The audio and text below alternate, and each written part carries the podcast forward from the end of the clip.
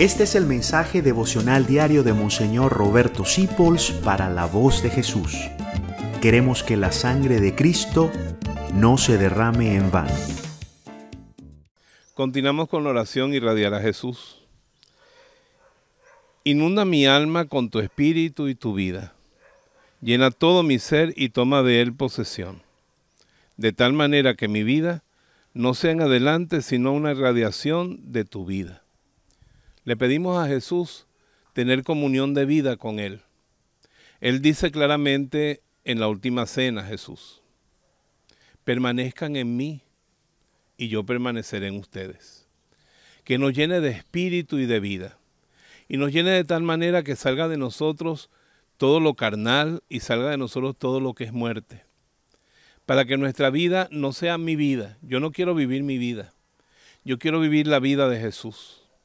Yo quiero que mi vida sea una irradiación de Jesús, como dicen muchas canciones y poemas, que quien me vea, te vea Jesús. Esa es la aspiración de esta oración.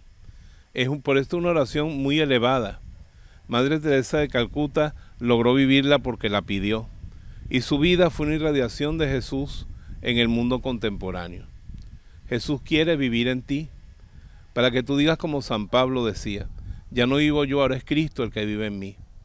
Un día una mujer que había sido amante de San Agustín se le pegó atrás y le decía, Agustín, Agustín, y él no respondía. Agustín soy yo y él se volteó y dijo, sí, yo sé quién eres. Pero ya yo no soy yo, ahora es Cristo el que vive en mí. Qué linda canción esa de cantan los carismáticos. Cantamos. Cristo vive en mí, aleluya.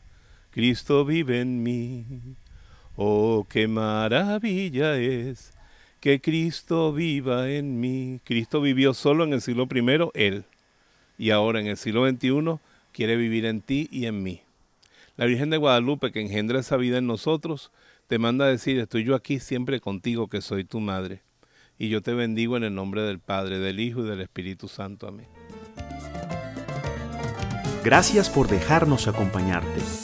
Descubre más acerca de la voz de Jesús visitando www.lavozdejesús.org.be.